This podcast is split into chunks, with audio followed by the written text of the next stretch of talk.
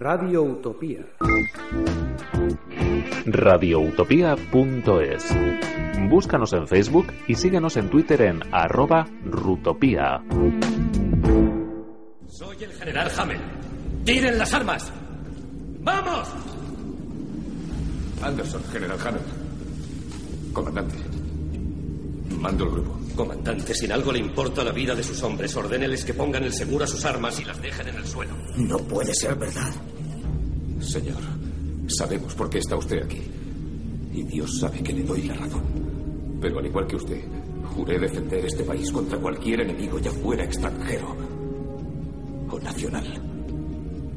Hemos derramado la misma sangre en el mismo barro, general. Sabe usted de sobra que no puedo dar esa orden. Nos matarán. Su unidad está rodeada desde una posición elevada, comandante. No se lo repetiré. No tiene por qué morir nadie. No haga una estupidez. A los que apoyan al general. Juraron servir como marines de los Estados Unidos. ¿Lo han olvidado?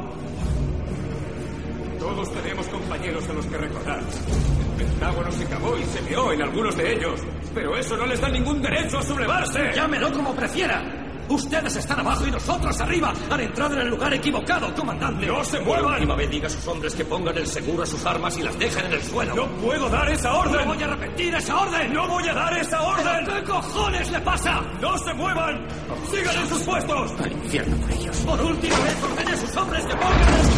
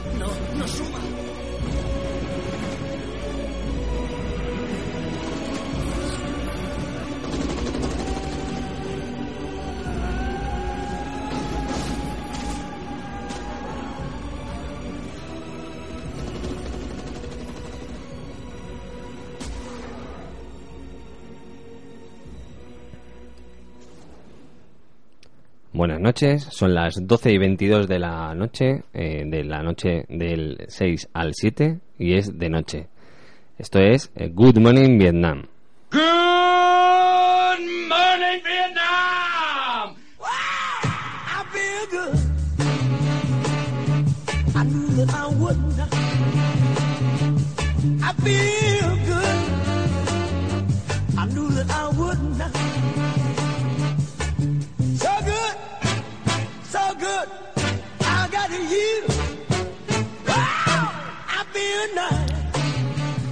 Estamos ante una semana de transición en la que siguen llegando todas las películas nominadas a los próximos premios Oscar. Esta semana le toca el turno a la nueva película de Alexander Payne, el drama costumbrista Nebraska. Con dos años de retraso llega a nuestras pantallas otro drama, pero en este caso algo más campero, protagonizado por Dennis Quaid y Zac Efron, eh, llamada A cualquier precio. Y otro grande que aparece esta semana en las pantallas de nuestro país es Bruce Willis, que también con dos años de retraso estrena la comedia, por decir algo, de acción Setup. Hola, ¿qué tal? Buenas noches a todos. Aquí estamos un día más. Además, contamos con el retrato de un hecho sin precedentes para la época en la que estamos, que mm, como fue la detención de un grupo de música subversiva por la representación de su música en una catedral rusa en el documental Pussy Riot, una plegaria punk. También hablaremos de la comedia italiana con ciertos toques felinianos, Family Man, y terminaremos con la película de animación que más nos ha gustado desde la maravillosa Frozen, las recreaciones de las aventuras de los personajes de Lego en la fantástica La Lego. Perdón, La Lego no, Lego, la película. Comenzamos.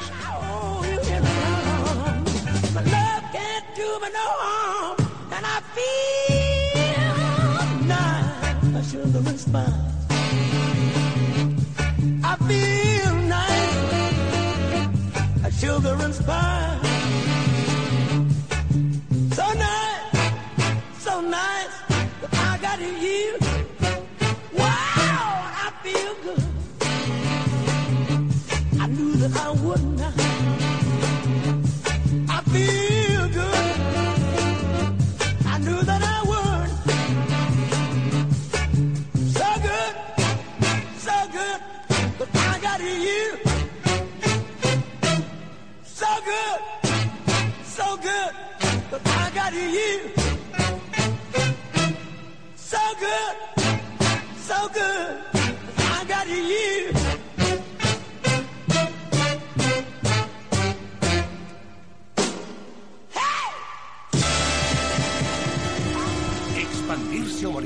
Hacerse grande o quedar fuera. Tengo una explotación que es de mi familia desde hace cuatro generaciones. Soy el número uno en siete condados, incluyendo Boone, Decatur. Mi padre tiene Decatur. Lo ha cogido. Coger es una palabra muy fuerte. Sé que su padre tenía 80 hectáreas. Estoy dispuesto a librarle de esa cara. De aquí. Señor, siento No mucho. soporto a la gente como usted. No quiero volver a Iowa, donde hay que firmar. Darte tus tierras en la propiedad de la familia. No pienso quedarme aquí. Quiero correr. Bueno, pues eh, esto es la primera película de, de hoy, de este programa que como bien he dicho en la introducción lo hacemos de noche, por si no había quedado claro. Sí, también yo debo decir que en la introducción he dicho Family Man. Me ha venido a la cabeza esa fantástica película de Nicolas Cage y no, no es Family Man, Family Man, es Happy Family. Lo que pasa es que aunque llevamos creo 14 programas, ¿no? Sí, el número 14. sí, Aunque sí. llevamos 14 programas, eh, los nervios también están un poco a flor, a flor de piel, pero bueno, dicen que los que dicen la verdad son los niños y los borrachos y también la gente nerviosa, ¿no?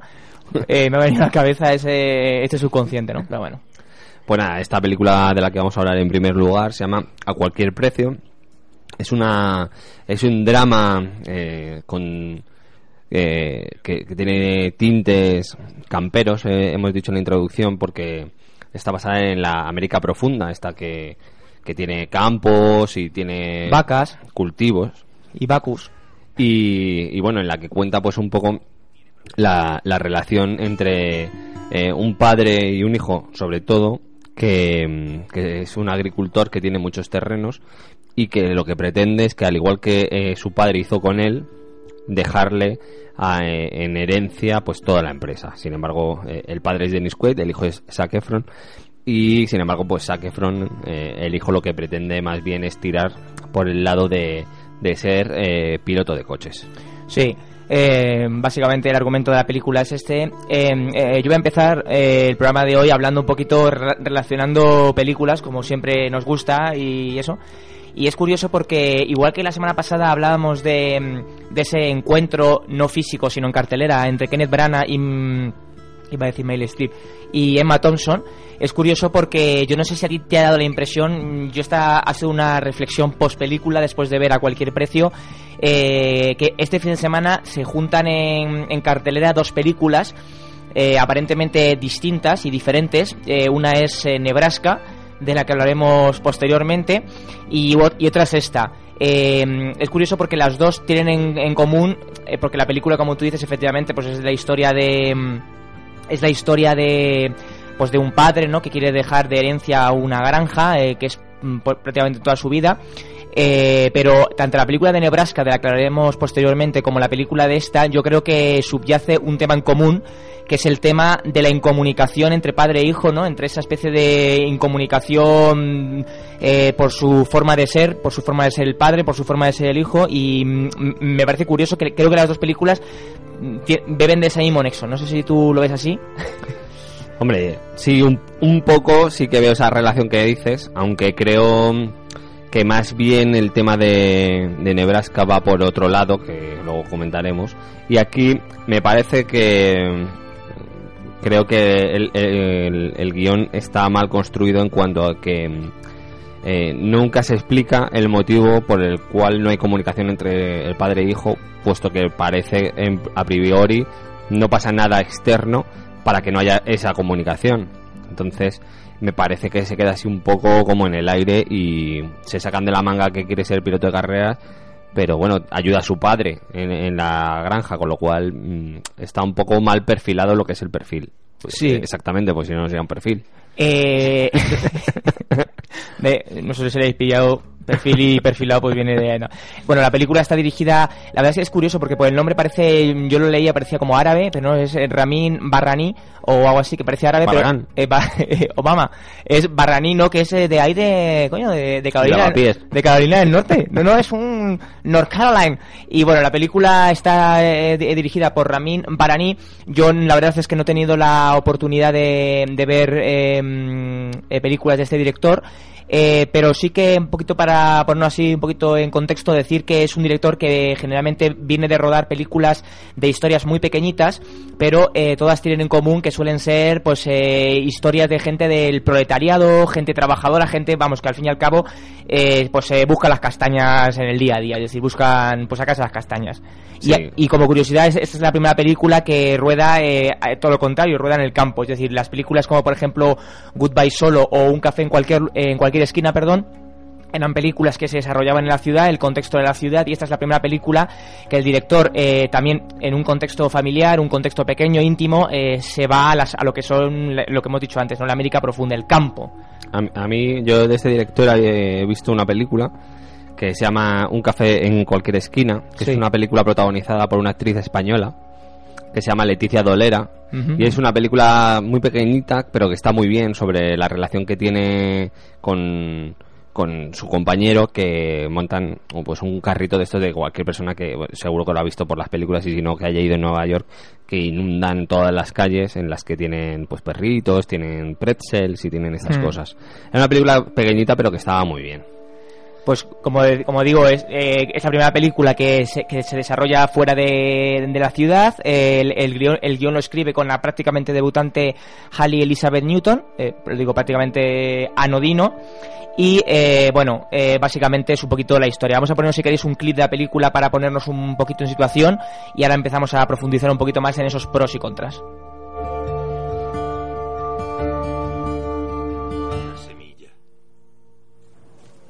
Señor Pritchard. Elizabeth. Soy Henry Whipple y este es mi hijo, Dean. Henry, Dean, gracias por venir. Dean y yo, bueno, toda la familia queremos transmitirle nuestras condolencias a su familia. ¿Conocía a mi padre? Oh, pues claro que le conocía. Pertenecíamos a la misma cooperativa. Y sé que su padre tenía 80 hectáreas que quería arrendar.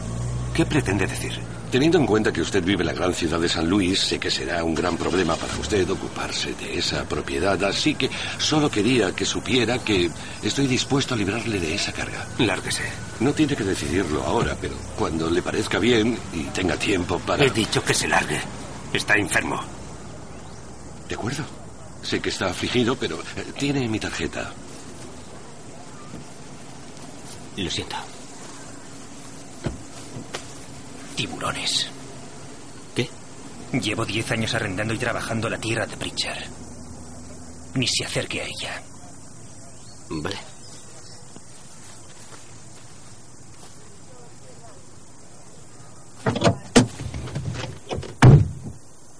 Gran habría cerrado la venta a SCV, ¿no? No tiene gracia. Esa tierra iba a ser su regalo de bienvenida. Eh, señor, siento No mucho. soporto a la gente como usted.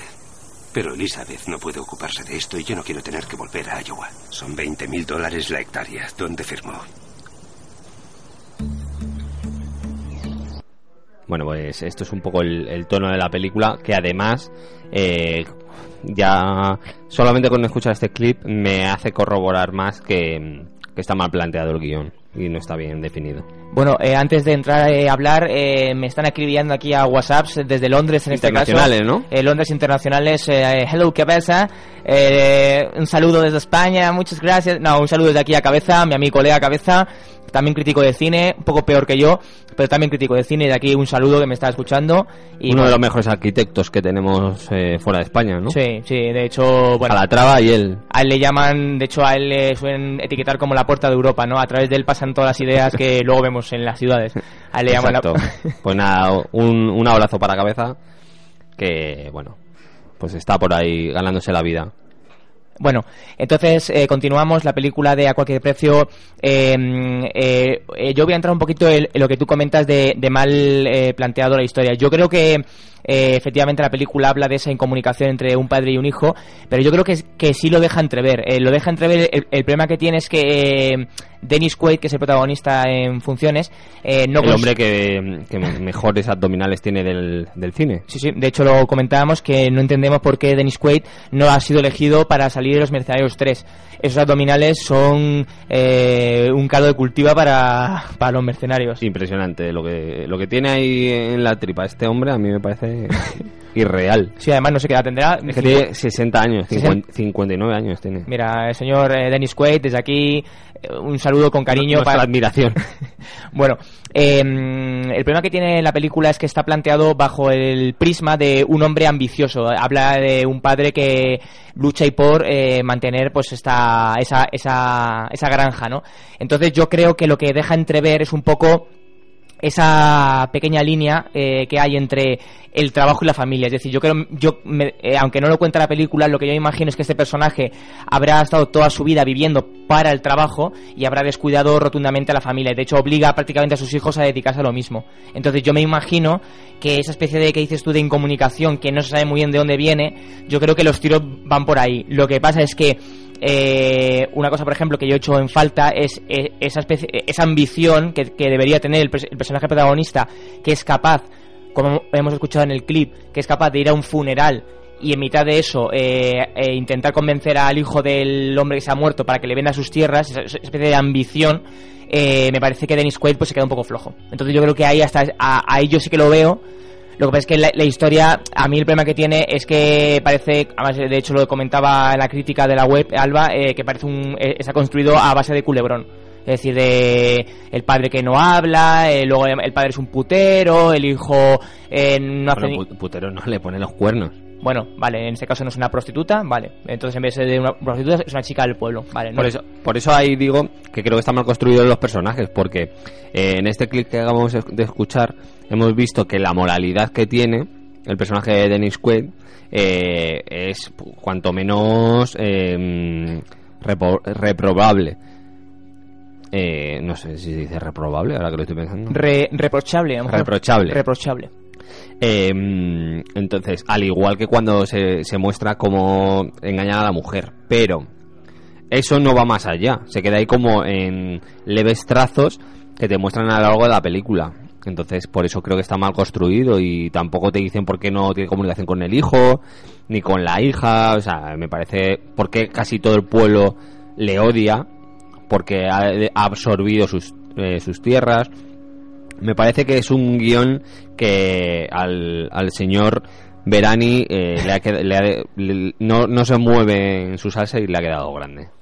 Además, tampoco ayuda que los personajes, los actores tampoco es que hagan Sí, no so- a ver. unos papeles especialmente destacables. Yo, te lo- yo también te lo decía antes, a mí el señor De- Dennis Quaid, que es un actor que yo le tengo mucho cariño porque yo- hemos crecido con él, desde el Chi prodigioso pues hasta, pues hasta esta película hemos crecido con él, es, es casi como nuestro padre. Eh, es un actor que ha hecho muchísimas películas, muchísimo trabajo, pero que yo seguramente le pregunto a alguien por la calle y no me sabe poner su cara. Tú dices, Dennis Quaid, a, a lo mejor a nosotros que somos un poco frikis sí, y a los que nos están oyendo también. Pero más allá de eso, tú le dices a, a alguien, Dennis Quaid, y es, es curioso, es un tío que, mm, que tiene una carrera bastante, vamos, mm, larga o muy larga, pero siempre se, ha mantenido un poquito como al margen, como pe- pe- papeles así como muy ane- anecdóticos y no sé, es mm, un poco triste. Eh, sí, sí que dices tú que, a ver, que los actores tampoco son gran cosa. Lo que sí yo voy a decir es que, por ejemplo, Zac Efron, eh, a ver, no es un eh, gran actor, no es un actorazo, es un chaval que ha salido también como salió Justin Timberlake de la factoría Disney, pero sí que por lo menos yo desde aquí le voy a dar un, un abrazo y le voy a decir un beso, pero lo mejor le voy a dar un abrazo eh, por el esfuerzo que el chaval por lo menos a mí sí me, me llega a, a transmitir en, en las películas que hace. A mí me parece que, que es un chaval que por lo menos intenta despegarse un poquito de, de ese sello de Disney, como también lo hace Justin Timberlake, lo que pasa es que Justin es mucho Justin, de hecho, Ah, me ah. gusta mucho Justin Timberlake, y este chico pues no llega. A mí es que me parece que ese es el problema, que él es bastante más limitado que, que Justin Timberlake. Eh, es que no sé, a mí vamos a, unir esto con una película que vamos a hablar un poquito más adelante. eh, que eh, Dennis Quaid eh, hizo una peli que a mí me gustó mucho que se llama Jugando con el Corazón, en la que salía Ryan Phillip, que luego vamos a hablar de él. A mí creo que este es uno de los trabajos más flojitos de Dennis Quaid y mira que Dennis Quaid eh, viene de hacer Footloose, el remake de Footloose. Ah, eh, a mí Doom me gustó, debo decirlo. Sí, pero que es un papel el de Footloose que podría ser este. O sea, Sí, que no... claro, no Sí. tiene nada, ninguna complicación ni nada. Entonces, bueno, a mí me sorprende que esta película fuera seleccionada, sinceramente, para Sí, es- competir en Venecia a- en el Festival de Venecia. Eso- no entiendo. Eso te iba a decir, efectivamente, eso te iba a decir que a mí también me llamó la atención de... Bueno, también hay que decir que el, que el director de la película había sido... eh, había pertenecido al jurado de Venecia en el año 2009, había sido miembro del jurado, pero bueno, eso no sé si habrá tenido que ver para que esta película compita, además en sección oficial, compita en Venecia, pero bueno... Hombre, en es que fin. si no, no tiene ninguna explicación. Ya.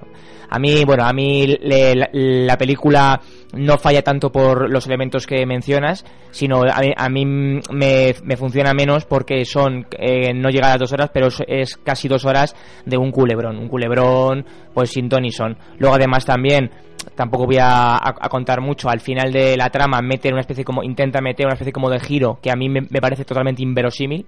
Un giro que hay al final de la historia que es totalmente inverosímil, no sé muy bien eh, el- eh, lo que busca con eso.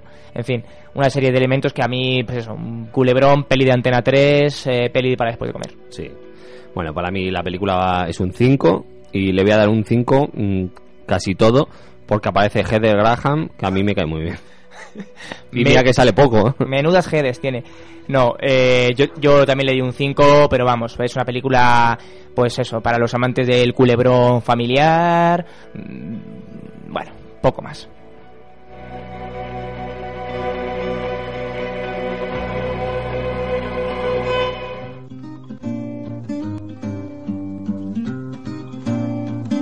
Me llamo Ezio Colanzi, tengo 38 años y no he hecho nada en toda mi vida.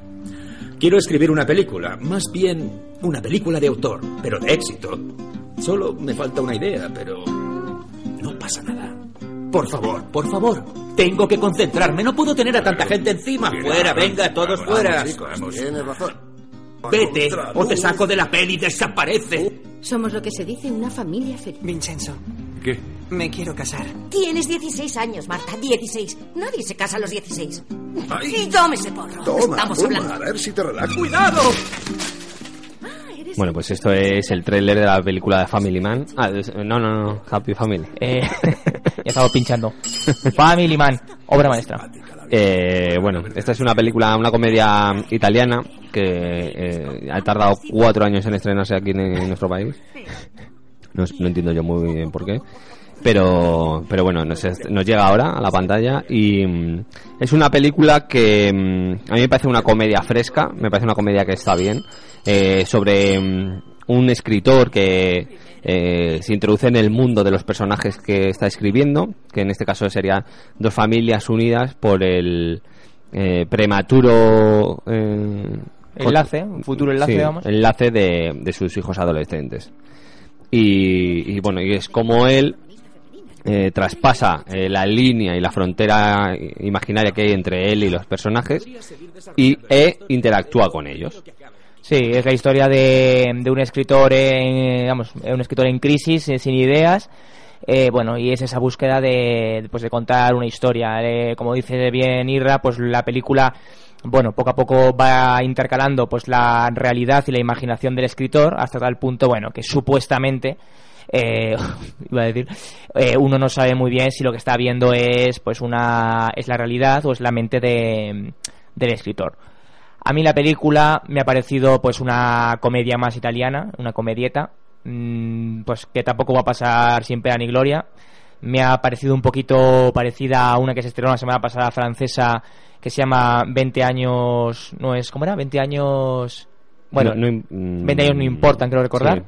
Bueno, es una película que sí, es fresca, es divertida, es cortita, pero bueno, que yo la vi hace tres días y la verdad es que tampoco me acuerdo muy bien de ella. Es decir, me refiero, sí la recuerdo, pero no se me va a quedar en la mente. Y poquito más.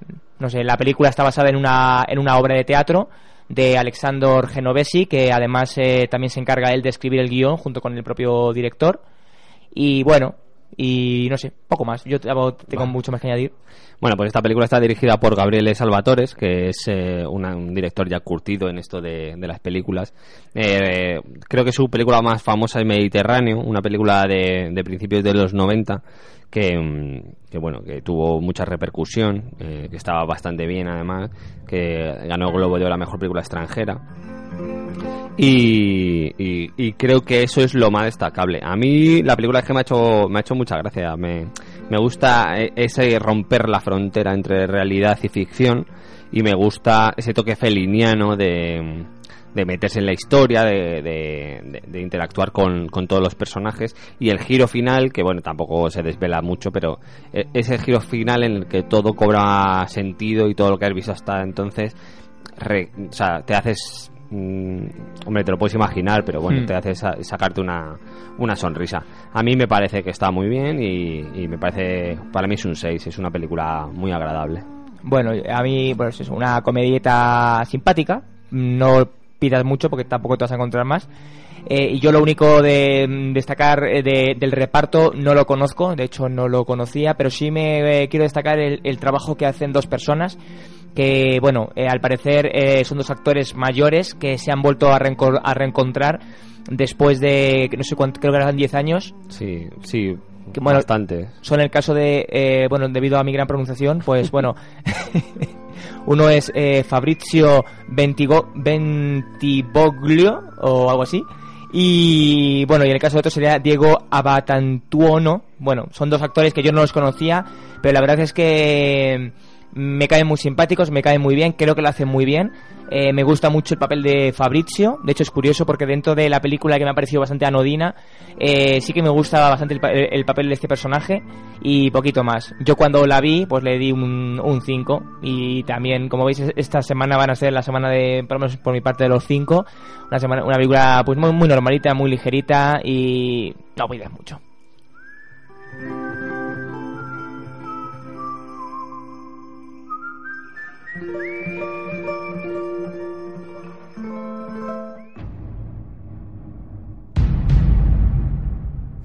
Preocupes. Te levantas, te caes. En marcha. ¡Ven aquí! Mirad esta. Cinco millones. Uh.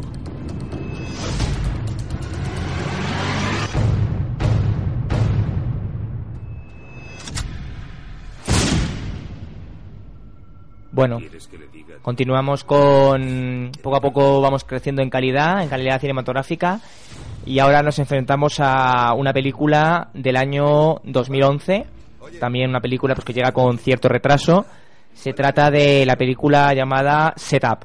Setup es una película pues que habla de un poco de todo, ¿no? Un poco de, De la vida en general. un poco de la vida, de los conflictos, de los conflictos que la vida te presenta, no habla un poco de la venganza, de, de los colegas, de las traiciones, en fin, un poco todos esos temas que son muy novedosos y que, y que, y que sorprenden. Sí, Setup, eh, curiosamente eh, esta película entró eh, el martes, si no recuerdo mal, como que se estrenaba. porque, Sí, bueno, entró de repente en la nota de prensa a mitad de la semana. Nos sorprendió porque además esta película el año pasado por estas fechas, bueno, ya habríamos vuelto, pero estábamos en Nueva York y esta película eh, eh, nos la compramos eh, en Blu-ray. Estaba, estaba ya para comprar ahí en la tienda. Sí, sí, claro, porque claro, tiene dos años y medio, ¿no? Esta película. Sí. Entonces, pues bueno, nos, nos sorprendió que de repente. Pero bueno, también eh, hay que... Voy a, a romper una lanza a favor de quien distribuye esto, que es una distribuidora que se llama Pycon Comunicación, que también distribuye el anterior, Happy, Happy Family. Y bueno, es una distribuidora que suele hacer esto. O sea, coge películas que no han tenido distribución en España de de un nivel medio que no siempre tienen que ser ni, no es porque sean ni buenas ni malas. De, mm, también estrenaron una que, se- que tenía tres años y medio que se llamaba Un nombre solitario de Michael Douglas que estaba muy bien. Sí. pero bueno lo que hace es esto por, eh, se, se ha especializado en este tipo de, de estrenos. Y bueno por casualidades esta semana estrenan dos. Y ha entrado un poco así de, de imprevisto. Eh, la película realmente eh, yo la vi el año pasado cuando me la compré y, mi percepción fue tal que de hecho la he tenido que volver a ver porque no me acordaba de qué iba. Entonces, bueno, pues eh, eh, vosotros podéis ver, escuchar, eh, o sea, ver la película y, y juzgar por vosotros mismos, pero a mí me parece una película muy mala. La película, bueno, cuenta la historia de tres amigos. Mm, Es que realmente estas son las típicas películas que tampoco hay. Bueno, eh, tres amigos, Sonny, Vincent y Marcus. Bueno, estos tres se reúnen para atracar, eh, bueno, un maletín con diamantes. Eh, bueno, hay un atraco. eh, a Sony le dan por muerto y bueno, eh, tiene que buscar al culpable que le ha intentado matar y cargárselo de la manera más sanguinoli- sanguinolienta posible. En este trama súper enredada y súper novedosa se va a encontrar con Vix, que es el mafioso de turno, que lo interpreta en un cambio de registro absoluto Bruce Willis, que es un papel que no había hecho hasta ahora. No. Y bueno, y poco más. Eh, bueno, pues un poco las andadas de, de este hombre por, por la ciudad. La película, como dices, para mí es horrible, es muy mala. Eh, de hecho, eh, en parte sí que alabo la el trabajo que hace Pepcom, ¿no? De acercarnos a este tipo de películas, pues que no han tenido distribución y ahora sí. Pero yo creo que en este caso, pues hombre, para mí se la podían haber ahorrado. No es una película necesaria, eh, ni mucho menos. Eh, Sobre de- todo cuando hay películas mm, que no se han estrenado en España con, con mucho más prestigio y mucho mejor pinta, como puede ser La cabaña del bosque que se estrenó el año pasado. Sí, sí, sí, corre- estaba pensando eso. Y como puede ser, por ejemplo, eh, Pasión, la última película de Brian De Palma, protagonizada por eh, Naomi, Naomi Rapaz y Rachel McAdams. Y, Rachel Mac- y no tiene distribución, entonces, bueno, me, me- no sé, no sé por qué han distribuido esto. Eh, creo que el, el principal problema es que tiene un director que, que realmente... eh, Que no es director. o- claro, de hecho no es director porque él es encargado de... es especialista de dobles, eh, esa es su profesión y bueno, pues debe ser que cuando se aburre se dedica a hacer esto. Esta película tiene solamente un- una lógica y un sentido de haberse realizado y es que el rapero eh, 50 Cent, pues bueno, le- eh, como ahora intenta hacer cine y tal, pues se haya producido junto con unos colegas la película, que además es una película que ha costado cerca de 20 millones de dólares, o sea Sí, que no es moco de pavo, Mm. teniendo en cuenta que el logo de Wall Street ha costado 60, Mm, no sé, Eh, pero bueno. sí. Y, y nada, eh, realmente creo que es que poco más se puede decir. La película es mala y como curiosidad voy a decir que la chica de la película, que se llama Gina Diwan Tatum, pues es la mujer de Charlie Tatum, que se conocieron en Bailando y es su mujer. Es lo más curioso que puedo decir de esta película. Sí, yo simplemente decir, el director, como dices, lleva de- desde los años 60 como especialista de cine, ha sido también, curiosamente, productor ejecutivo de una película que se estrenó hace un par de años muy, muy buena, se llama Sin Tregua, muy simple la historia, pero muy bien contada. Y yo me pregunto, llevas casi, no sé, casi eh, 40 años en la profesión, no sé por qué no al director este, a Mike, Mike Gunther, no se le ha pegado absolutamente nada de la gente con la que se ha codeado, porque coño, si yo soy especialista de cine, intentaría fijarme a ver los grandes que, que hacen, ¿no? Bueno, en este caso pues no se nota nada, la película tiene un aspecto de producción horrible, el protagonista es el rapero 50 Cent, que alguien de- debe pensar que tiene mucho carisma para hacer un protagonista, me parece que es horrible. No, hombre, tiene su público. Sí, sí, me imagino. público afro- afroamericano tiene sus propias producciones dentro de, de Hollywood que aquí casi nunca llegan. Pero bueno, tiene, tiene un nicho de mercado bastante importante en Estados Unidos. Y es la única, vamos, el el único motivo que esta película tiene para haberse estrenado. Sí. Y bueno, y poco más lo que tú dices. Es un peñazo de película aburrida. Es, además dura hora 20 y a mí se me hizo eterna. Eh, y poco más. Eh, una película olvidable que, en fin, que eh, quien quiera, pues que se la compre. Pues sí, eh, es una película que yo le, le voy a dar un 3 y porque, no sé, me siento bastante generoso. Sí, yo, yo le di también un 3 y yo le he dado un 3, yo sé por qué. Porque sale Bruce Willis. A mí Bruce Willis me cae bien, es un tío majo. Y yo Sí, todo pero lo- es que ni aún así, Bruce Willis, mm, Bueno, encima no, es no un- entiendo, claro. Encima es un cameo. Pero bueno, yo es que le doy un 3. La verdad es que no sé muy bien por qué, pero le doy un 3. Pues sí, eh, nada, poco más. eh, nada, vamos a pasar a la, segunda- a la siguiente película, ¿no? A la Change.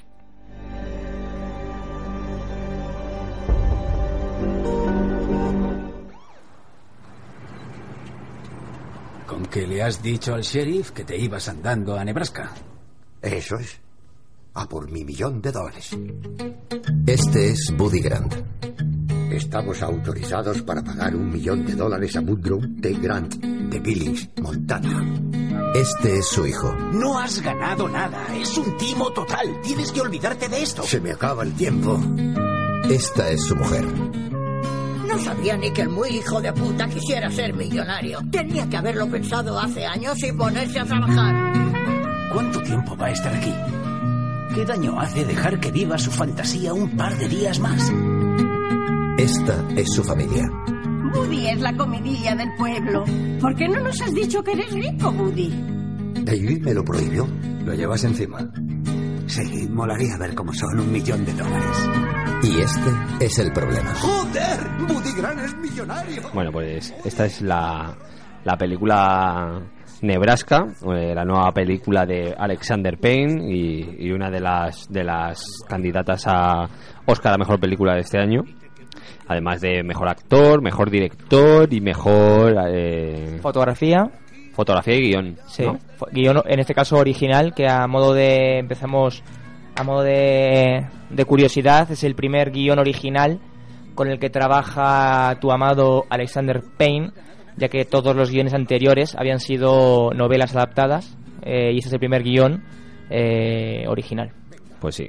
Y bueno, ¿qué es Nebraska? Pues Nebraska es, es el viaje de, de un actor, o sea, de un personaje que se llama Buddy Grant hacia otro condado, otro estado, eh, para intentar cobrar un premio eh, de la lotería de estos que, que te mandan a casa como publicidad de spam, de estos... Sí, que no hay nada detrás, vamos. Claro, que entras en un sorteo a ver si puedes... eh, bueno, el, el hombre intenta, intenta cobrarlo y, y intenta ir andando. Obviamente está muy lejos y, y bueno, pues ya no le riega bien la cabeza y es un poco una pugna eh, entre lo que debe hacer y, y lo que quiere hacer. Mm. Eh, como he dicho en la introducción, eh, eh, Amado Alexander Payne es un director que yo eh, voy a empezar ya diciendo esto, es un director que yo no comulgo mucho con él. No me, o sea, no es que no me guste, no comulgo, sus- a mí sus trabajos me parecen bastante eh, anodinos, no me, no me suelen dejar mucha mucho pozo. Los veo porque hay que verlo, es un director de estos pues que, que hay que verlo, pero bueno, eh, como digo, es el primer guion de Alexander Payne. Eh, o- eh, guion original, eh, en este caso me llama, mm, es el primer punto que me llama mucho la atención, eh, guion de Bob Nelson, eh, uno de- vamos, prácticamente amateur, había trabajado en la televisión, en The Magic Hour y en una TV, una TV movie que se llama The Eyes of Night, que yo no las conozco, no sé si tú... No, tampoco. Idea. Pues es, es- es curioso, está nominado a- al Oscar este año y bueno, no había escrito anteriormente pues nada, vamos a decir, relevante. Ese primer guion de eh, Alexander Payne vuelve a rodar en Nebraska, que para quien no lo sepa pues es su, tierra natal, donde, pues, donde él se ha criado. Y eh, entre su reparto va a destacar Bruce Dern, que está nominado al Oscar, Will Forte, que además de ser actor también tiene una extensa mm, carrera eh, como actor de doblaje en películas, como por ejemplo bueno, Lluvia albóndigas o lo que vamos a hablar luego Lego. Está protagonizada también por June Skip, que es eh, una anciana, vamos, que también está nominada al Oscar. Eh, Bob Oderick, eh, perdón, Odenkirk, que mucha gente lo va a reconocer por el Shul, eh, Shul Gottman de Breaking Bad. Y bueno, y el resto del reparto más o menos menos conocido yo. Hombre, y también está Stacy Kitsch, que, que es un actor de estos de toda la vida, que aparece en películas como American History X, El legado de Bourne, eh, es otro de los, de los grandes. Eh, creo que el hecho de que mm, esta película sea no esté hecho el guion por Alexander Payne es lo que hace que la película no sea tan redonda como quizá podría haber sido. Eh, Alexander Payne acepta este guion, eh, le llega a sus manos cuando estaba haciendo a propósito de Smith y, y bueno, eh, cree que es demasiado parecido a Entre Copas y por eso no lo, no lo coge. Y bueno, pues al final llega un momento en el que dice que le gusta mucho la historia, sobre todo por eso, porque es un homenaje a su tierra y por eso lo acepta. Eh, creo que es el mayor problema que tiene la película. A mí la película me gusta, es una película que, que, que- me gusta por dónde, por dónde, los caminos por donde te lleva. Me gusta mucho la, mm, ese sentimiento de dignificación de la vejez que intenta hacer eh, en la película con el personaje de, De Bruce, de ¿no? Bruce Dern. Mm. Y me gusta mucho la relación con Will Forte, eh, con su hijo David Grant. Pero creo que entre medias, eh, el pegamento que debería unir todas las historias y todo lo que les sucede no tiene el carisma que suele tener las películas de Alexander Payne. Hmm. Entonces, bueno, a mí Alexander Payne es cierto que me gusta mucho. De hecho, tenía pendiente una película que es su, su ópera prima, que se llama Citizen Ruth. Y, no la he visto. Y, y, me- y la vi el otro día. Y curiosamente la protagoniza la hija de Bruce Dern, Laura Dern. Uno de sus primeros papeles. La película está bien. Y bueno, a mí la película me gusta mucho, me gusta mucho Bruce Dern y me gusta mucho Will Forte. Creo que son los que mejor están en la película. Me gusta mucho varias secuencias, sobre todo la que te conté cuando, Sí. cuando la vi, la del, la del granero. Y, y bueno, no sé, no sé qué más eh, decirte. Eh, es una película que yo esperaba más, es cierto, ¿eh? Yo debo decir que yo debo de ser de los pocos, eh, por lo menos en mi entorno, que le, que le, pareció bastante no- no- no- normalita, vamos. eh, la- su anterior película, Los Descendientes, que también es un poquito como este caso. eh, tenía varias nominaciones a los Oscar. Eh, creo, creo recordar que al final pues no se llevó nada o casi nada, creo recordar, no, no recuerdo bien. No recuerdo si se llevó guion. Puede, ser, puede ser. Eh, estaba nominado, creo que estaba nominado George Clooney, que de- decían que era un candidato bastante claro. Él también estaba nominado. Bueno, pues fue una película que, que simplemente me gustó. Eh, esta película me pasa lo mismo. Me gusta mucho Bruce Dern, me gusta mucho Will Forte, pero me- a mí en este caso me gusta más eh, la que hace de esposa de él, que es eh, June que me gusta mucho la fuerza con la que afronta su personaje y además es, pues, es un personaje que cuando pues intercambia un diálogo con otro pues ella creo que se lleva bastante la, escena. Me, gusta mucho ella. Y eh, otra cosa que también me gusta mucho que de hecho se lo comenté a mi compañera Raquel cuando es que la película esté rodada en blanco y negro. Me parece que esta película de, de personajes que han perdido entre ellos prácticamente la comunicación por los motivos que sea y es una película que en blanco y negro funciona perfectamente y creo que en color pues la verdad es que no hubiese funcionado tan bien. Además mm, eh, nuestra compañera Raquel que ha estado también en Nebraska es un, un estado totalmente solitario mm, con cuatro tiendas y dos coches eh, mm, me parece que que esto de rodarlo en blanco y negro con esas tristezas, esos grises, me parece que funciona perfectamente y de hecho es lo que yo, por ejemplo, más voy a destacar. Alguien destacaría más la interpretación, yo en este caso me gustó mucho esta factura que tiene la película. Eh, el, su director de fotografía está nominado al Oscar y de hecho si no estuviese el director de fotografía, eh, joder, no me acuerdo cómo se llama, bueno, el director de fotografía de, de Gravity, eh, ¿cómo? no me acuerdo ahora, que, que es muy conocido, bueno, no me acuerdo el nombre de- del director de fotografía de Gravity. Eh, creo que Pendon Papamichal se llevaría el Oscar a la fotografía. ¿Cómo se llamaba el director de fotografía de Gravity? Espera, que te lo estoy buscando. Es que, eh, joder, es muy conocido. Bueno, no me acuerdo. Eh, Lubetsky. Lubetsky. Emanuel Lubetsky. Está pensando en el árbol de la vida.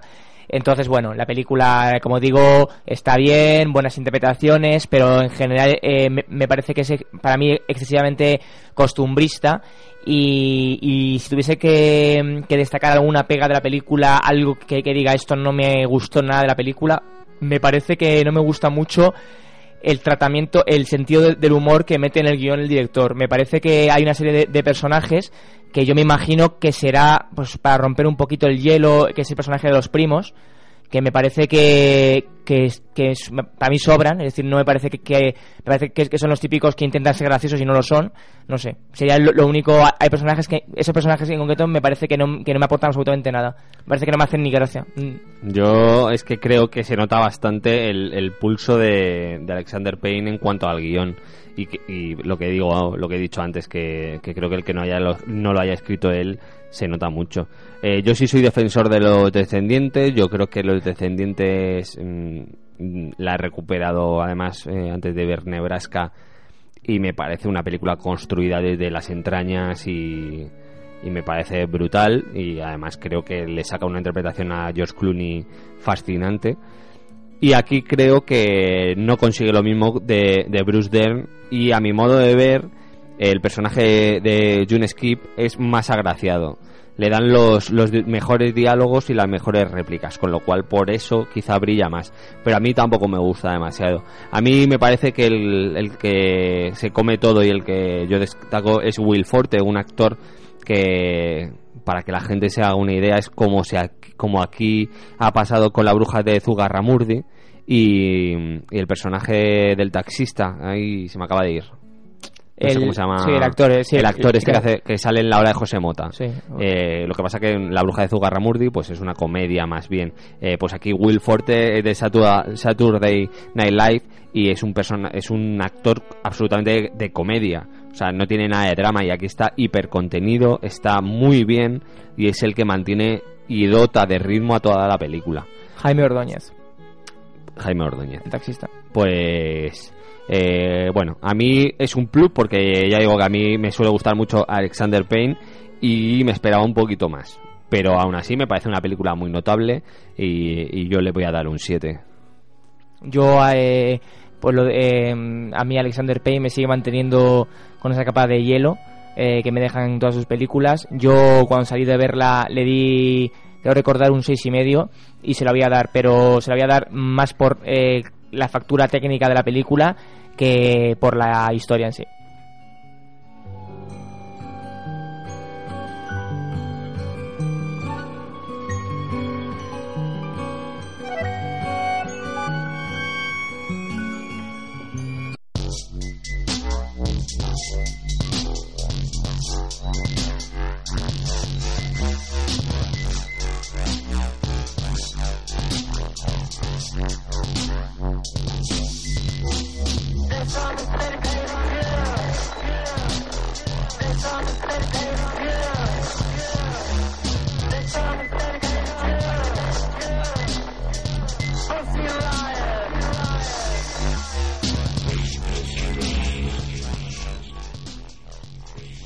Bueno, pues continuamos. Ahora, nos metemos en el, en el género del documental con un trabajo polémico mm, en su concepto, como es el de... Ay, he perdido la hoja. Aquí está, perdón, la he encontrado. el documental de Pussy Riot, una plegaria punk. Es eh, uno de los documentales que se presentó para de cara a los Oscar a, a la nominación a los Oscar como mejor documental de este año el problema es que bueno se quedó fuera no no fue seleccionado el documental eh, cuenta la historia de un grupo de punk formado creo recordar por tres mujeres eh, Bueno, no, está formado por varias. bueno, pero su- sus vocalistas en este caso son Sí. tres. Y bueno, este grupo, eh, como una forma de reclamo a- eh, en torno a la política de Vladimir Putin y cómo lleva el país en general, pues eh, decidieron... las hace pasar Putin. Sí, ahí viene Putin tal. Pues decidieron eh, dar un concierto, eh, pues como lo puede dar aquí Leiva. Por pues, ejemplo. pues ahí lo dan, pero lo hicieron dentro de una catedral protestante. Pues como uno puede suponer, vino la policía, le detuvieron y bueno, pues simplemente por simplemente entre comillas por dar ese concierto en una catedral ortodoxa, bueno, pues fueron encarceladas durante siete años. Esto es un poco el planteamiento que hace este documental que se estrena mañana viernes, no sé con cuántas copias, imagino que Seguramente con pocas. con pocas. Eh, y bueno, eh, es un documental que a mí me parece que era necesario, es decir, es necesario conocer esta historia, esta, este, eh, esto que cuenta. Eh, y creo que es interesante que uno cuando se acerque a ver el documental, porque a mí me pasó, eh, hay que separar un poco para poder juzgarlo un poco lo que uno piensa de, del hecho en sí mm, de lo que realmente es el hecho en sí. Es decir, para poder juzgarlo en toda su plenitud. Pues sí, eh, la verdad es que este documental creo que es más importante. De hecho, yo tenía muchas ganas, te lo dije, de, de verlo. Me- parecía una historia muy, muy interesante y muy curiosa. Pero aún así me parece un documental que te deja frío. Me parece que mm, eh, no profundiza quizá hacia donde debería profundizar. Y, se queda un poco en la en lo que es la superficie de todas las protestas que hacen porque en ningún momento se ve lo que realmente protestaban ni por qué realmente protestaban. Entonces creo que eso hace que como espectador y como persona completamente ajena a esa sociedad y a ese mundo no entiendas determinados eh, determinadas protestas. Obviamente mm, se ve que hay una represión policial desde, desde que comienza la, la- la película pero no no sé a mí me ha dejado algo frío Eh, no sé si no sé supongo que seré yo no sé Sí, que a lo mejor eh, ibas sin abrigo. claro Y te cogió hacía frío. un poquillo de frío la verdad Eh, Eso suele pasar. Eh, yo, por ejemplo, con eso que mencionas de frío y mm, yo le comentaba a una amiga cuando salí de verlo que uno de los problemas que tiene este documental eh, y creo que es necesario explicarlo a la gente porque mm, vamos a dar por hecho que no todo el mundo lo va a saber, eh, in- incluido me, me lo digo yo, es eh, cuál es la política en el país de Vladimir Putin. Porque este grupo eh, lo que hace es precisamente protestar en contra de pues, tanto de, de cómo llegó Putin al poder como su- sus directrices políticas. Yo, por ejemplo, mm, voy a decirlo, no las conozco. Entonces no sé muy bien ante qué te estás quejando. Es decir, no sé muy bien. La película lo que sí hace alguna vez es poner alguna canción y uno puede leer los subtítulos de las letras.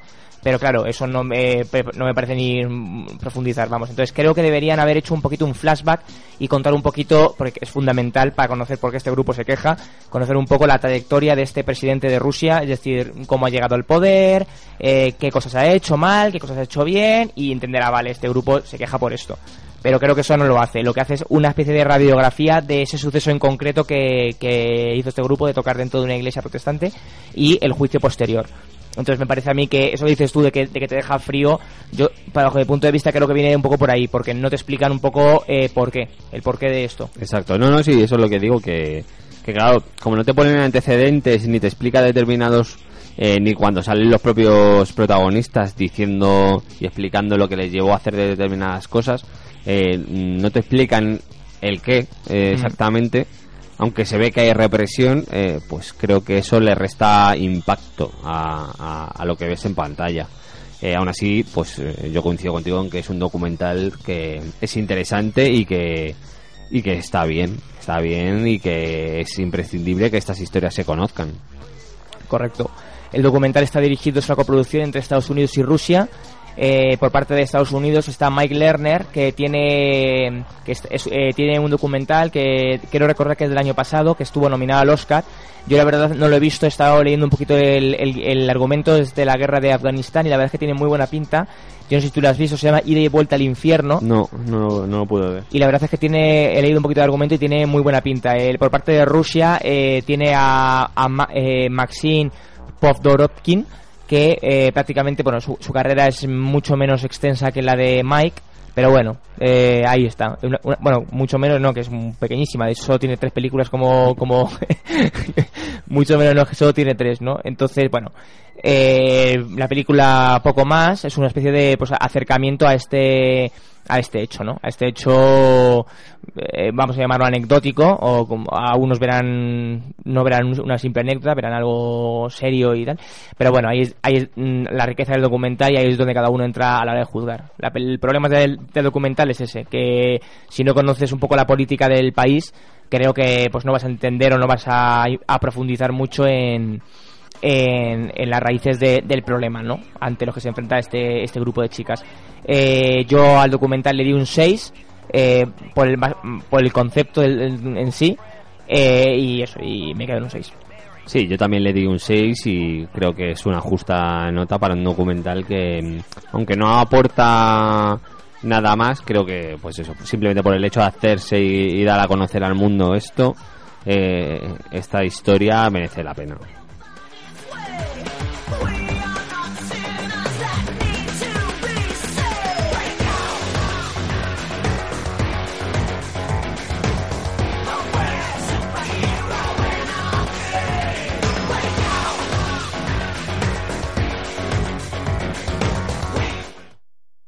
Rodando cámaras y acción. Esto, cuando tú quieras. Perdona, no te escuchaba. Estaba con el bat correo de mi bat teléfono. Ya, ¿podrías decir la frase, por favor? Soy Batman. No, la otra frase. Ah, ya. Se supone que tengo que decir la payasada esa de no te saltes este anuncio. Sí, y cuanto antes lo hagas, antes podremos enseñar el tráiler de la Lego película. Ay, vale, vale, vale, vale. Dale caña a esos bafles, tronco, y alucina con esto. Buenos días, apartamento. Listos para empezar el día. Asaltad con ganas. Uno. Dos. Tres. Estoy a tope. Bien. Café del caro. Son 37 dólares. ¡Fabuloso! Todo es fabuloso. ¡Qué flipe! ¡Me encanta esta canción! todo va bien. Todo es fabuloso. Ah, ¡No, chicos! ¡Esperad! Oh, oh, oh. ¿Dónde estoy? Sígueme si no quieres morir. ¿Qué está pasando? Eres el especial y la profecía dice que eres la persona más importante del universo. Eres tú, ¿verdad? Ah, sí. El mismo. Tranqui todo el mundo, ya estoy aquí. ¡Batman! ¡Fabuloso! ¿A quién viene a ver? Vengo a ver tu culo. ¡Qué flipe! bomba. A la primera. Mis queridos maestros constructores, Megamalo piensa acabar con el mundo tal y como lo conocemos. Pero aún queda una esperanza. El especial ya está aquí. Sé lo que estáis pensando. Es la persona menos cualificada para guiarnos. Y tenéis razón. Qué decepcionante en todos los aspectos. No soy el especial. Solo soy un tipo normal y corriente. Tienes la capacidad para ser el especial. Yo creo en ti. ¡Robots! ¡Destruidles! ¡Aloha, pringaos! Ahueca el ala. A que tiene gracia. Llevadle a la fundición. ¿No se supone que también hay un poli bueno? Hola, colega. ¿Te apetece un vaso de agua? Sí, la verdad es que... Te aguantas. Estamos entrando en tu mente. ¿Qué? No creo que haya tenido nunca una idea original. Eso no es cierto. Os presento el sofá de dos pisos. Para que todos puedan ver la tele a la vez y ser amigos. Es literalmente la mayor tontería que he oído en mi vida. Tú déjame a mí. Esa idea es simplemente lo peor. ¡Al Batmóvil! ¡Rayos! ¡Al jet invisible! ¡Rayos! Bueno, pues esto era el tráiler. Como imagino que sabrán... eh, Brutal, brutal. Los oyentes de la Lego película. Eh, para mí la gran sorpresa, voy a decir, del fin de semana y de hace mucho tiempo, ¿eh? Sí, la verdad es que eh, yo no esperaba que fuera a ser tan buena. Pode- mm, yo la vimos hace un par de días y he estado reflexionando y yo creo que podemos estar hablando de... eh, La película del año. Podemos estar hablando del nuevo Nebraska. De nuevo Nebraska. ahí andar, ¿eh? No, podemos estar hablando de... mm, puede estar a la altura perfectamente de, de lo mejor de Pixar.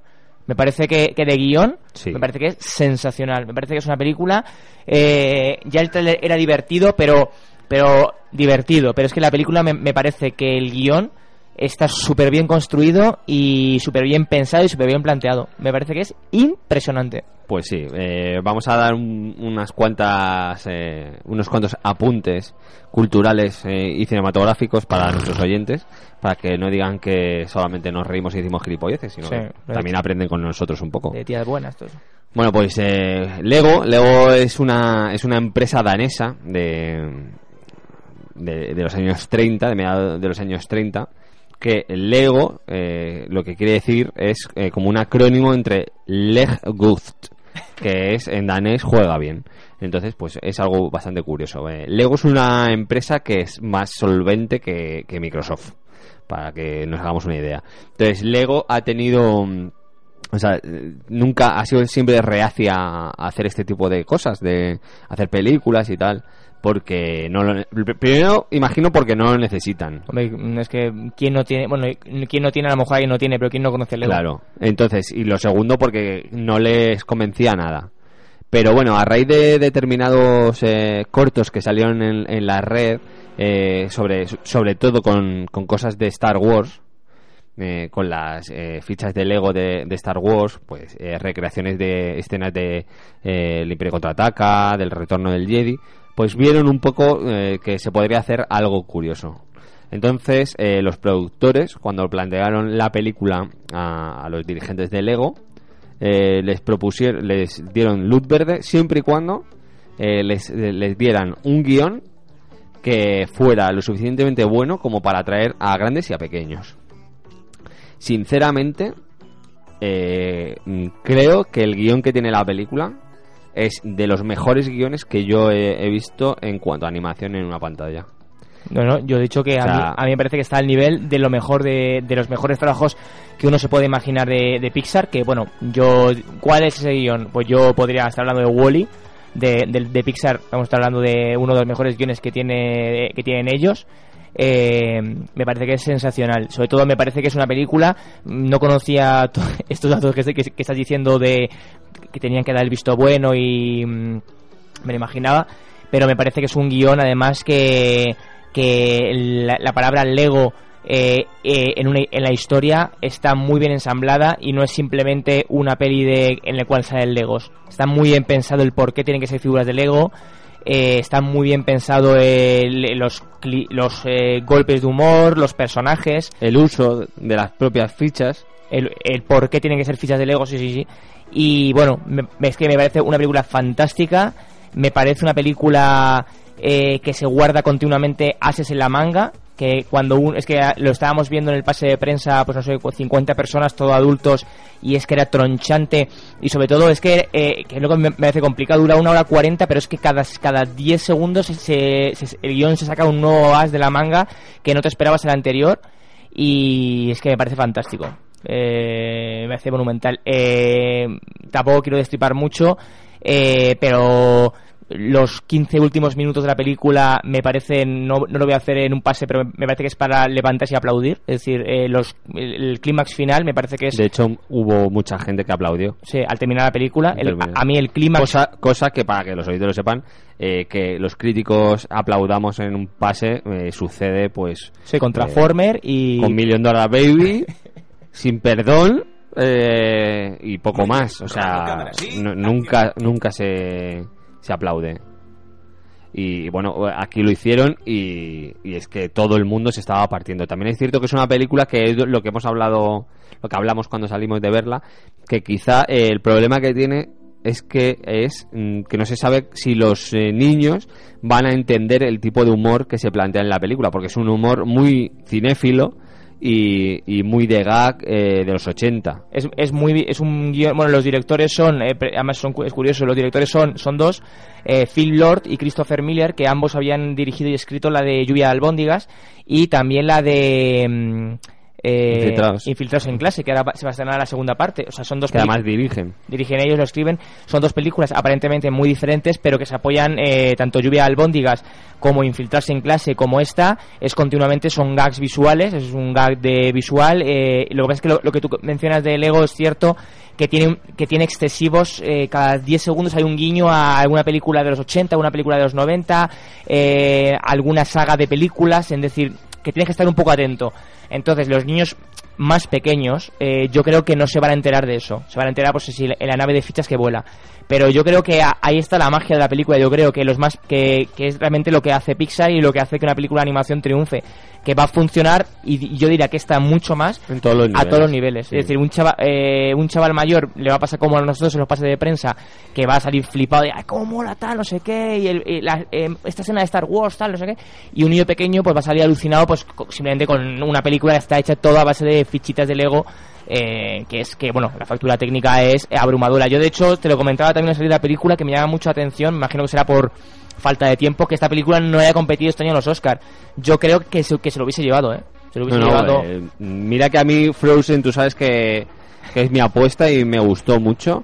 Pero bueno, es otro nivel, es en otras cosas, pero creo que esta película está a un nivel soberbio. Eh, Chris Miller, que es uno de los directores, también eh, ha, ha participado eh, bas- bastante activamente en una, en una sitcom, en la serie eh, Cómo conocía a vuestra madre. Mm. Entonces eso también yo creo que ha beneficiado a esta historia.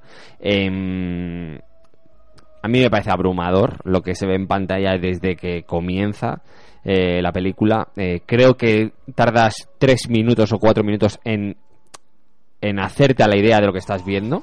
Porque, claro, son figuras de Lego. Sí, es- al principio es un poco raro. Claro, es raro.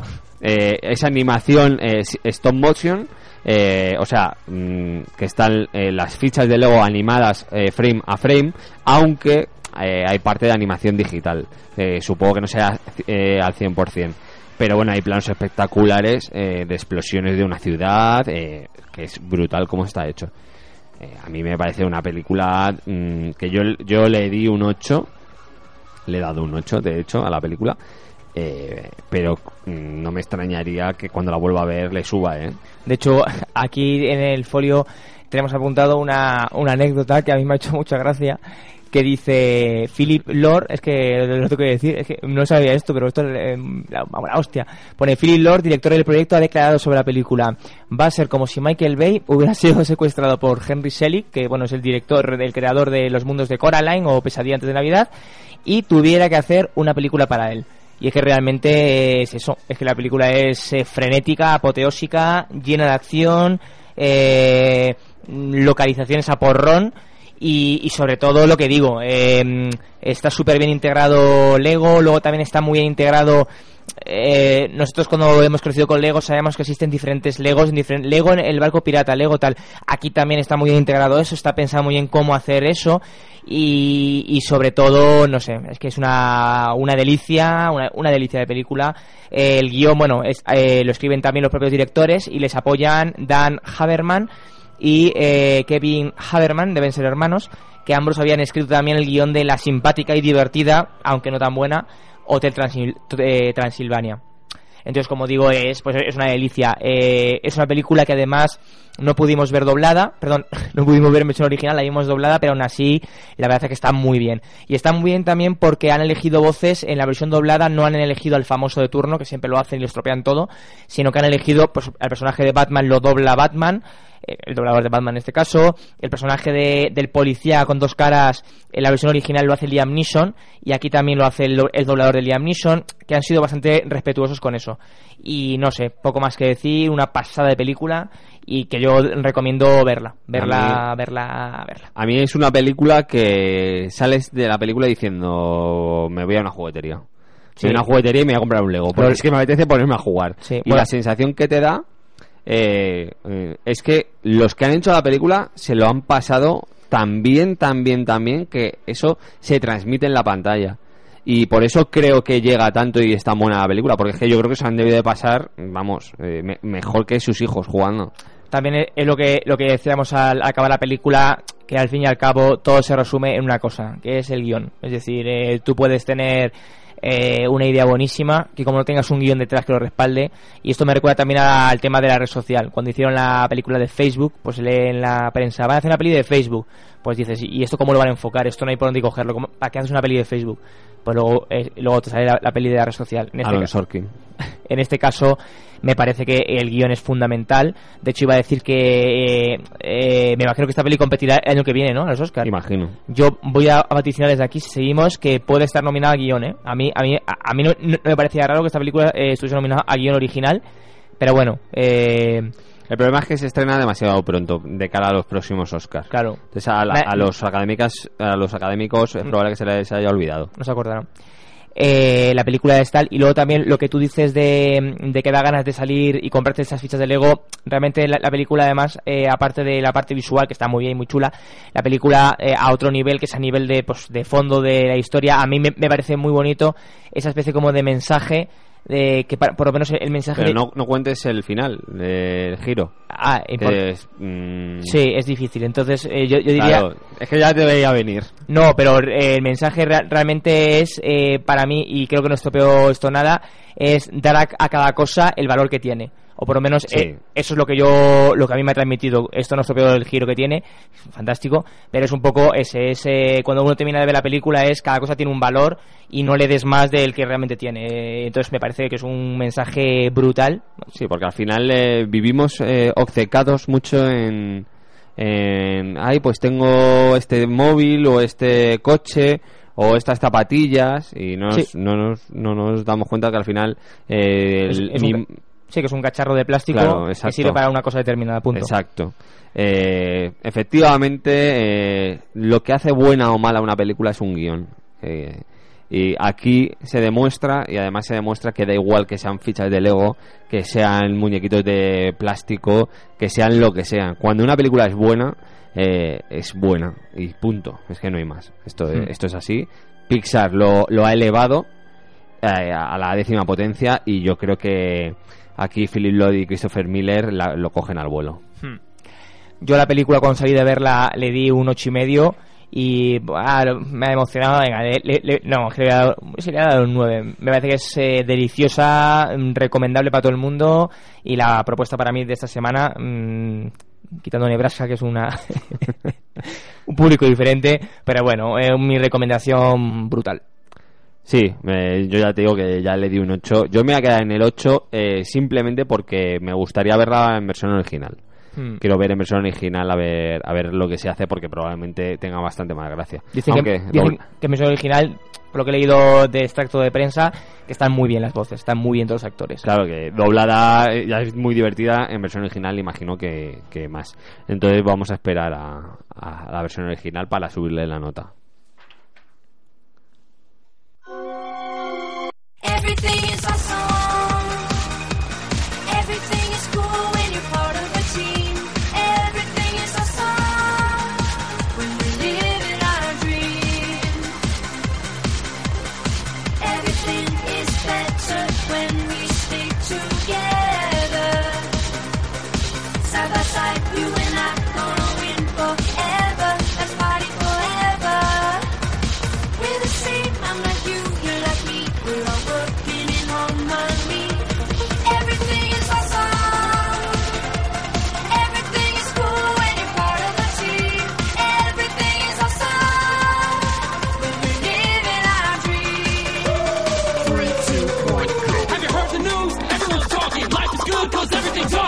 Awesome. Job, that's a new opportunity. More free time for my awesome community. Feel more awesome than an awesome possum. My body in chocolate frosting. Three years later, I shot the frosting. Smelling like a blossom. Everything is awesome. Steps in mud, got new brown shoes. Awesome to win and it's awesome to lose. Awesome to lose.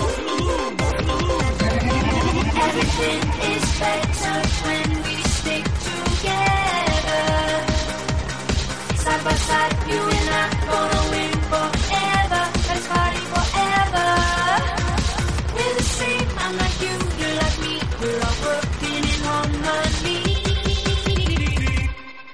Everything is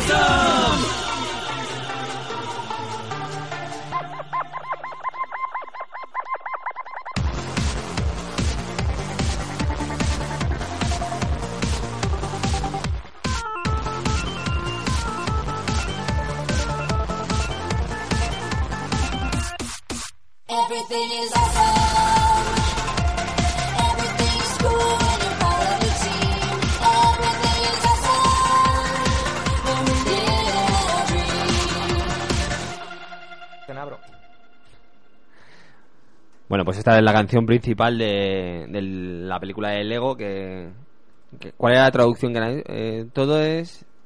Todo es maravilloso. Sí, algo así era. Sí. Eh, bueno, la verdad es que te partes. Bueno, eh, vamos a hablar un poquito ya para terminar. Vamos a hacer un- unos cuantos apuntes. Eh, el primero del que vamos a, a hablar es que hoy se ha inaugurado el, el Festival de Berlín. Festival de Berlín en el cual eh, contamos eh, solamente con una participación española en la sección oficial, que es la película No llores, vuela, de, de una directora peruana que se llama Claudia Llosa. Y está protagonizada por Jennifer Connelly, Cillian Murphy y Melanie Laurent. Que Melanie Laurent, que quizás es la... Bueno, Cillian Murphy es el, el espantapájaros de Batman, de la, del reboot de Batman. Jennifer Connelly es la... es que Jennifer Connelly es la mujer de, de Hulk. De Eric Bana. De Eric Bana. Qué envidia. Me da mucha envidia. Y Melanie Lauren, que quizá es la menos conocida, pues es la, la policía francesa que salía este verano en la película Ahora me ves. Sí, o el maldito bastardo, la... Un maldito bastardos también. La protagonista. Y, y bueno, eh, últimamente la Berlinale eh, cada vez pues va haciendo un giro eh, un poco más eh, hasta hacia cine europeo y cine un poco más de de, este lado del, del océano en vez de centrarse tanto como se había centrado los últimos años en cine americano.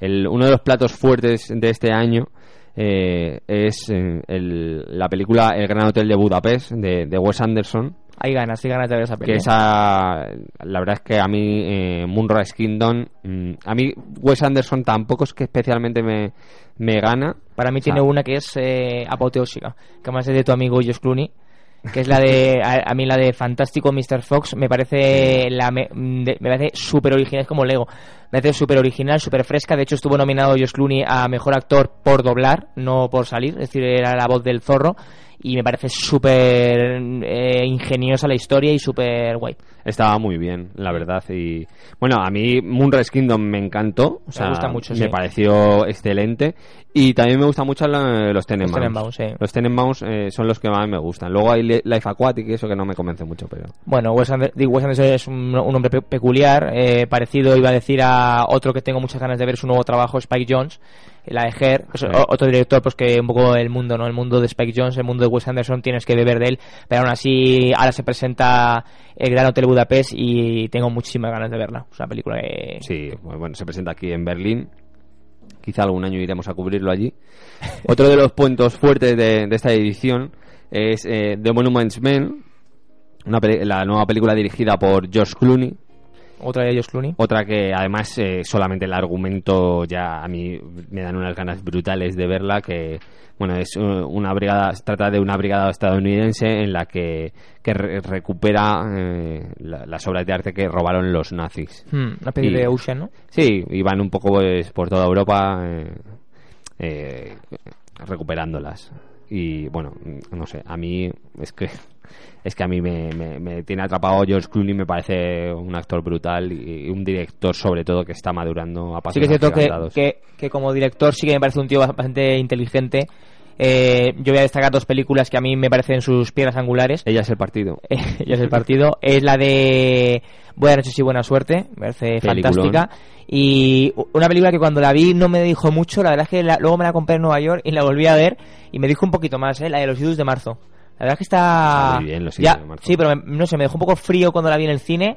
eh, pero luego la volví a ver y la verdad es que está, está bastante bien. Yo, yo, yo destacaría esas dos películas.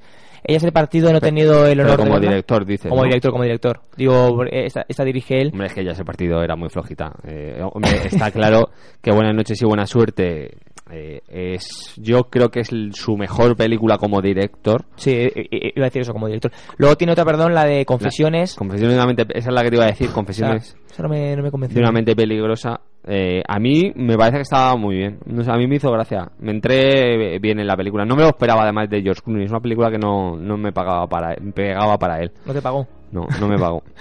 Y bueno, eh, también en el Festival en- de, de Berlín, eh, otra de las cosas importantes que va a suceder es eh, que además es una, junto con no haber poder ver estas dos películas antes que, que nadie, es eh, no poder ver las cinco horas y media de eh, la película de von Trier, Nymphomaniac. Te iba a preguntar eso, la versión íntegra que se estrena ahora, que es de 5 horas de película. Porque la, la que Cinco tú horas y viste media, si no eh, mal. eran cuatro entonces, la que tú viste, ¿no? Eh, cuatro justas, Claro. una, una hora cincuenta la primera y dos horas diez la segunda. O sea, esa tiene una hora más Una hora y pico más. y luego además tiene supuestamente la, la versión sin censurar, ¿no? De, Exacto, o, menos, o menos censurada de, de la versión que vimos en el cine, Sí. totalmente explícita.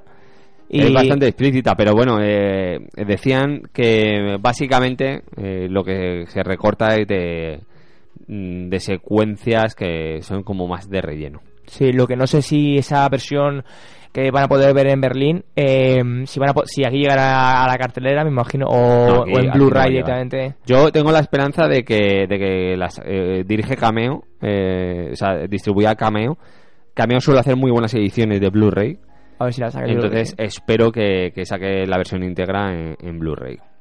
Hmm. Y luego, pues bueno, como anécdota, eh, también una- la nueva película de Pierce Brosnan, una película que se llama Mejor Otro Día y que está basada en, en la que dicen es una de, la, de las mejores novelas de Nick Hornby, que por el que no lo sepa, pues es el autor de una película que me parece maravillosa que se llama Alta Fidelidad, con John Cusack, eh, este que dice que, que para ti es la mejor película de 2012.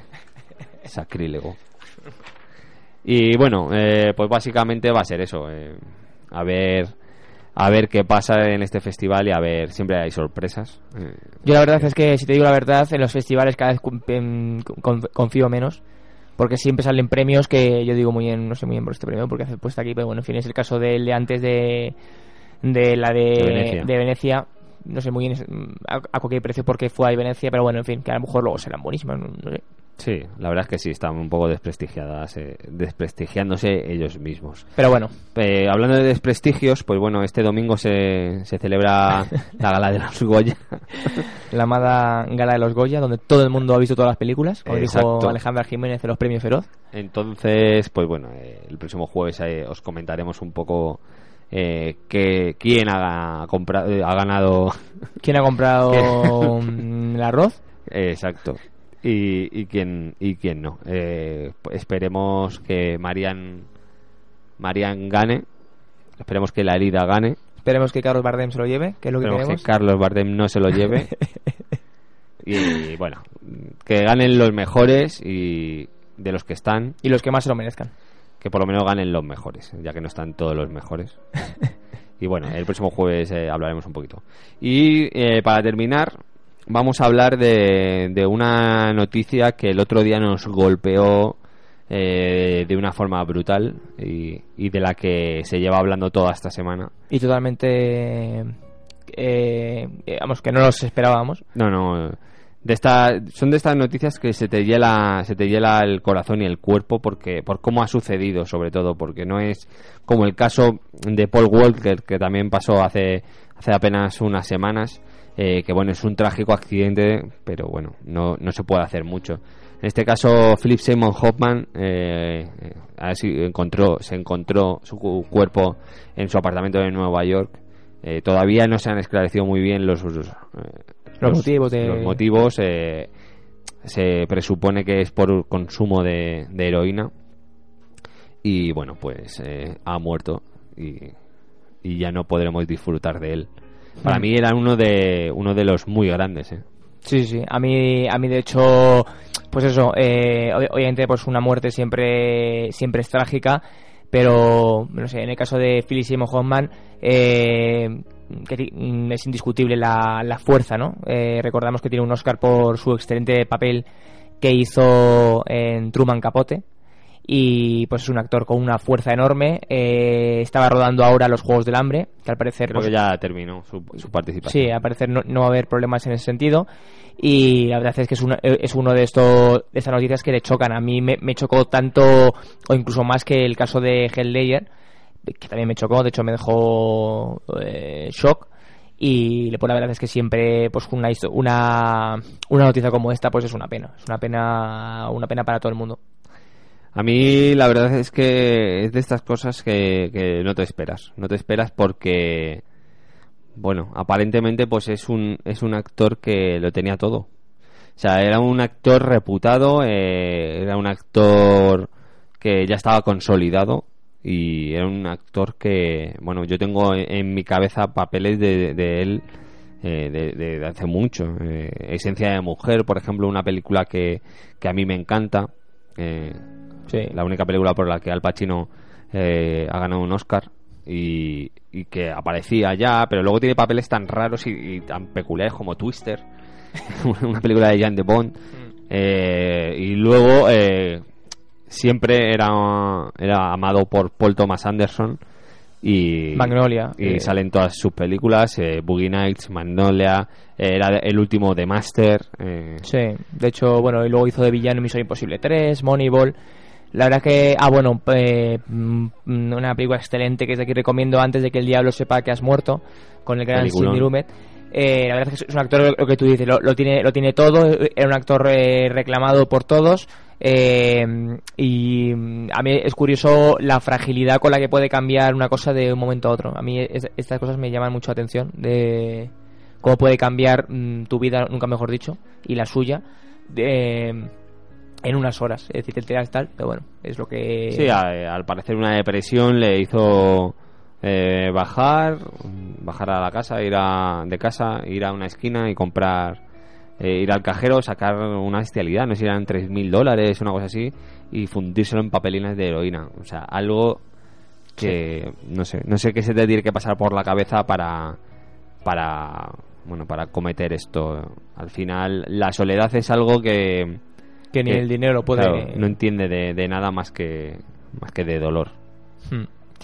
Eh, eh, os hemos preparado ahora una escena que a mí me parece, pues, eh, no culmen obviamente porque tiene muchos papeles buenos, pero es una película eh, que la película a mí me pareció muy normalita, pero es él es la película que es la de Truman Capote. Sí. Y, y, que- y os la queremos poner en versión original porque obviamente me parece pues un honor eh, poder escucharle a él y no al su doblador y poder apreciar pues entonces su, su interpretación en su máximo exponente.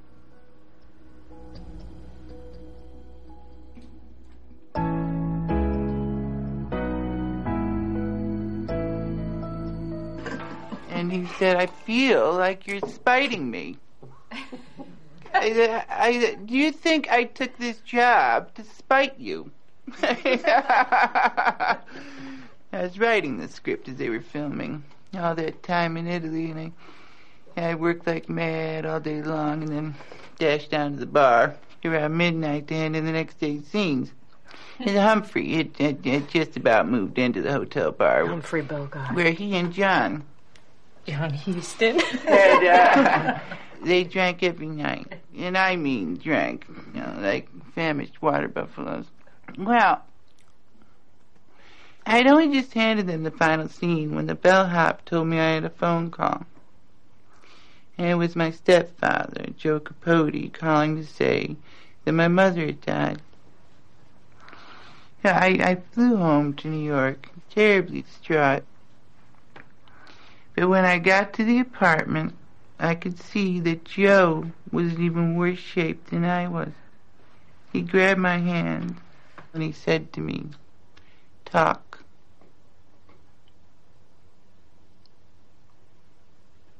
Hey, talk about anything.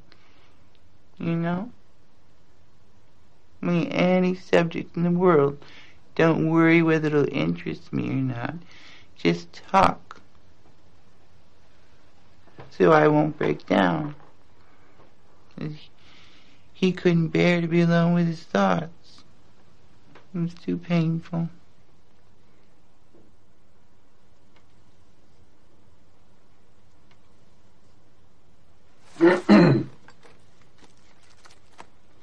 It's been a hard couple of weeks for Alvin. He and Herb Clutter were good friends from church. Oh, Oh, come on, Alvin. These are good people.